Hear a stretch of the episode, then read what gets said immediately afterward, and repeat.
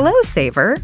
Whether you're saving for that trip to the tropics or saving for an emergency, now is the time to take advantage of Wells Fargo's savings options. Wells Fargo offers savings accounts that can help you save towards your goals. So, what are you saving for? Visit a Wells Fargo branch or wellsfargo.com/save to open a savings account today. Wells Fargo Bank NA member FDIC. Fargo, the new virtual assistant from Wells Fargo, makes banking faster and easier. Like this. Fargo, what's my checking account routing number? And this. Fargo, uh, turn off my debit card. And this. Fargo, what did I spend on groceries last month? And that's just the beginning. Do you Fargo? You can in the Wells Fargo mobile app. Learn more at wellsfargo.com slash get Fargo. Terms and conditions apply. Your mobile carrier's availability and message and data rates may apply. Wells Fargo Bank and a member FDIC. Peggy 18.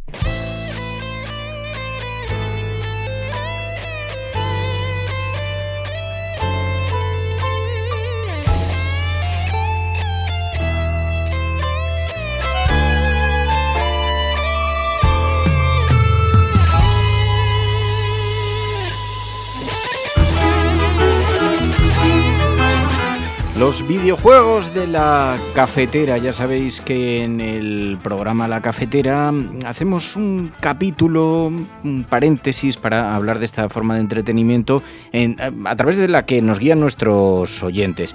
Y eh, esta semana, bueno, hay un oyente que conoce mucho el resto de, la familia cafetera, que es José Manuel Cuñat. Señor Cuñat, muy buenos días. días. Que es uno de los diseñadores de la app por la que puede que estéis escuchando ahora mismo la cafetera. Así que le debemos mucho José Manuel Cuñat, pero tiene una larga experiencia. En otras ocasiones hemos hablado con él de videojuegos y también nos hemos hablado de una experiencia que puso en marcha una escuela, una academia de programación, pero que se ha eh, especializado, mm, no, sé si decirlo así, porque desde luego tienes un montón de grupos de, chicos, de gente joven, de gente muy jovencita, Tecnobotic, eh, que está en un pueblo, em, que es eh, Rafael Buñol, y, allí, bueno, creo que estás haciendo eh, talleres para gente muy joven, entonces nos parecía que era muy interesante porque la programación para niños es algo de lo que hemos hablado aquí. El año pasado ya hablamos contigo, pero ha pasado un año de tu experiencia en la academia. ¿Qué tal este año? Pues muy bien, la verdad es que después de un año, todos los que empezaron el año pasado han continuado y bueno, este año se ha apuntado nuevos, claro, que han venido la mayoría guiados por ellos. Fue una iniciativa que lanzó Cuñad,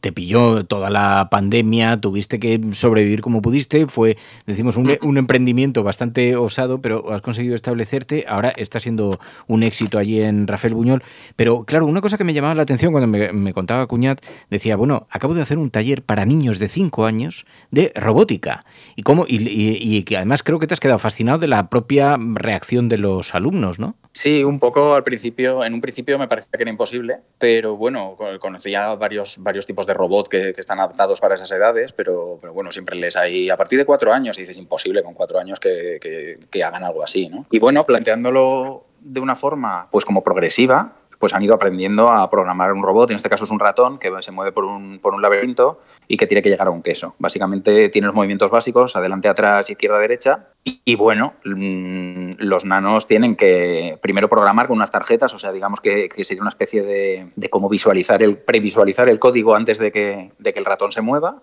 y, y, descomponer el movimiento en cada uno de los pasos que tiene que dar el ratón y luego codificarlo en el ratón. Entonces aprenden pues por un lado una capacidad de abstracción porque tienen que recorrer un camino que puede ser variable según los obstáculos que le pongas o según puede ir por varias zonas siempre. Y luego eh, aprenden a descomponer ese movimiento en pasos pequeños y luego a esos pasos dárselos al, robot, que en este caso tiene una forma de ratón para que sea más, más amigable para ellos. Y bueno, y, la experiencia una pasada.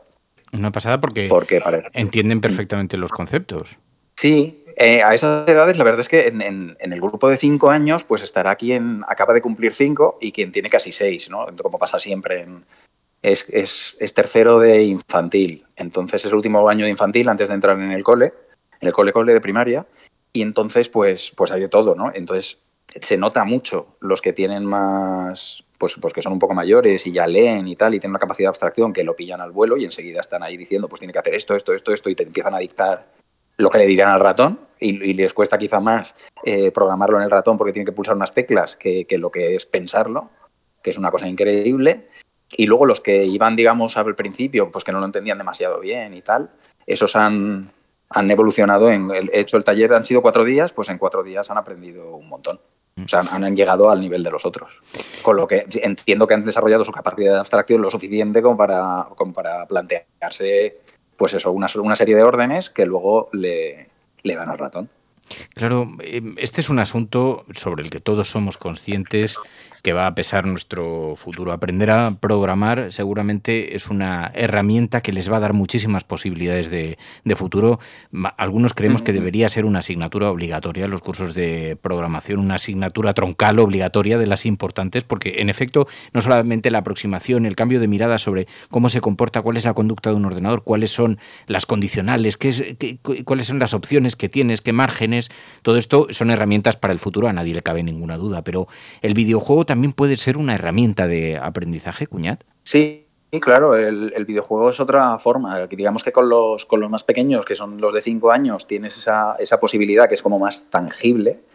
Y luego con, con, los nanos más mayores, pues tengo grupos de, desde 10 años. Este año tengo alguno de 8, pero esos son de robótica también, por lo mismo pero los, de, los que trabajan con videojuegos son de 10 años. Y es una pasada porque los nanos de 10 años tienen una creatividad que, que luego, no sé si muy bien, si por, por el tema educativo o cómo está montada, digamos, la, la ley de educación y tal, eh, se va perdiendo por el camino esa creatividad o esa espontaneidad, digamos, pero con 10 años todavía los pillas y se nota mucho. Cuando tienes uno de 12 o de 13 que ya están en secundaria y ya son más calladitos, es más difícil hacerlos participar, que, que muestren sus ideas pero con 10 años son una pasada, o sea, están ahí, te, te, te, dicen ellos las ideas a ti, o sea, es una cosa bastante alucinante.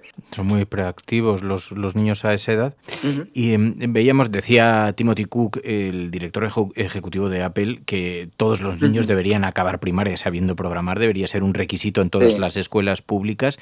Bueno, y... sí, la, la, la, ley de educación actual lo ha metido como, como conocimiento en conocimiento del medio, en todas las etapas de, de primaria. O sea que, eh, en principio, mmm, tienen que incluirlo. Es uno de los, de, los, de, los puntos del temario actual. Lo han incluido este año, entonces no sé si este año ya, ya será efectivo, pero vamos, yo la ley me la papé de, de a pa y está, está ahí. O sea, hay uno de los requisitos que es conocimiento de, de la programación. Empieza por, por, lo que yo contaba antes del, del, ratón, que es un poco aprender a secuenciar, pero también les, les hablan de, de, resolver un problema, o sea, plantear un problema y que den distintas soluciones al mismo. Que bueno, con, con el caso del, del, ratón sería un camino, con el caso del videojuego, pues igual es que salta un personaje, ¿no? Y el caso es que conforme van avanzando en las etapas, estos, estos, estas las exigencias son un poco más, más grandes, ¿no? Les van pidiendo un poquito más cada vez. Claro. Hasta, hasta quinto y sexto, que es el último ciclo, creo. Una cosa que vemos es que eh, muchos padres eh, observan con cautelas la exposición de los niños ante los teléfonos, las pantallas de uh -huh. ordenador. Entonces aquí hay un eterno y permanente debate sobre eso, pero claro, me imagino que en los críos lo que te encuentras son absolutos nativos digitales, que ya tienen muchos conocimientos uh -huh. sobre las propias herramientas, ¿no? ¿O no? Pues te diré que, volviendo a la experiencia de este año, ha sido muy curioso, pero ha venido. Eh, la mayoría sí, o sea, en general eh, suelen tener incluso demasiado. O sea, yo encuentro a nanos que tienen. Pues, por ejemplo, tengo un nano con 8 años ahora en robótica que, que viene y el tío se pasa la tarde viendo Twitch, ¿no? Entonces, que me parece un poco exagerado pero que te dice cosas de, te dice frases de youtubers y no sé, un poco fuerte. Pero por el otro lado, he tenido este verano eh, casualmente un encuentro con, con unas personas que tienen un, un, colegio aquí al lado, en el, en el pueblo de al lado, la población de al lado, que se llama El Puig, tiene, que está a dos kilómetros de aquí, hay, hay un colegio privado que tiene justamente la enseñanza contraria. Entonces son muy manipulativos, muy de jugar, de dibujar, de, de creaciones artísticas, ¿vale? Pero eh, cero pantallas. O sea, la política es cero pantallas. Y los nanos vinieron con cero pantallas, no sabían coger el ratón.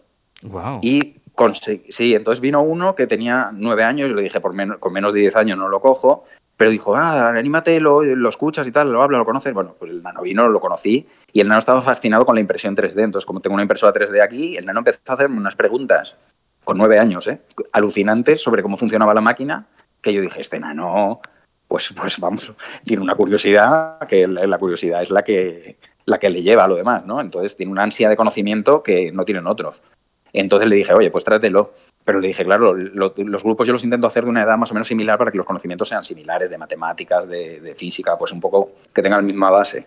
Entonces le dije, pues si te traes a unos amigos, entonces se trajo a todos los de su clase, básicamente. Entonces tuve un grupo de seis y todos eran cero pantallas. O sea, una cosa increíble. Ya te digo, no sabían coger el ratón. Incluso vino uno de ocho años. Entonces con ellos no llegué a hacer programación como tal, pero sí que empezaron a utilizar el ordenador. Ellos hicieron otra cosa, a ver, lo que hicieron no es por desmerecer, pero ellos hicieron una... les enseñé a modelar, porque hemos estado todos con la impresión 3D, entonces les enseñé a modelar en 3D y lo que hicimos fue una escena de efectos especiales metiendo una, una nave espacial en una toma real en, aquí en una calle de aquí al lado, lo grabamos desde la azotea y nada, integraron la nave. Eso en, en, cinco días, o sea, eso fue una semana, la última semana de junio, eh, cinco horas cada día. O sea, aguantaban el tirón de, de todas esas horas de pantalla sin haber tocado y no sabía tocar un ratón, ya te digo. O sea, la mayoría se veían negros, les decías, dale a no sé qué tecla del teclado, pues no, no, conocían el teclado, ¿no? Entonces no encontraban las teclas. Al final la educación es una cuestión seguramente de equilibrios, de dominar diferentes artes, disciplinas, herramientas y... Eh... Exacto. Ellos venían porque decían, a nosotros el colegio este nos encanta, la educación es una pasada, todo súper guay, pero no nos parece que lo que tienen a su alrededor en el mundo, ellos se están quedando por detrás. Claro, la solución está en el equilibrio, porque además ellos tienen que vivir en el mundo que les ha tocado, ¿no? Pero Tecnobotic es la academia eh, en la que José Manuel Cuñat imparte clases, es el proyecto de, Cuñat, Tecnobotic, en, en, Rafael Buñol.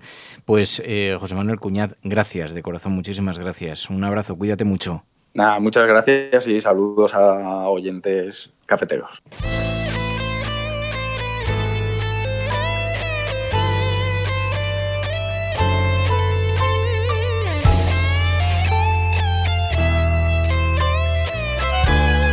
La Cafetera es un programa de radio que se financia gracias a las aportaciones de los oyentes. Si te gusta el periodismo que defiende y sientes que te acompaña, hazte mecenas y ayúdanos. Infórmate en radiocable.com barra mecenas.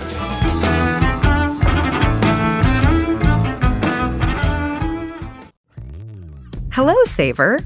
Whether you're saving for that trip to the tropics or saving for an emergency, now is the time to take advantage of Wells Fargo's savings options.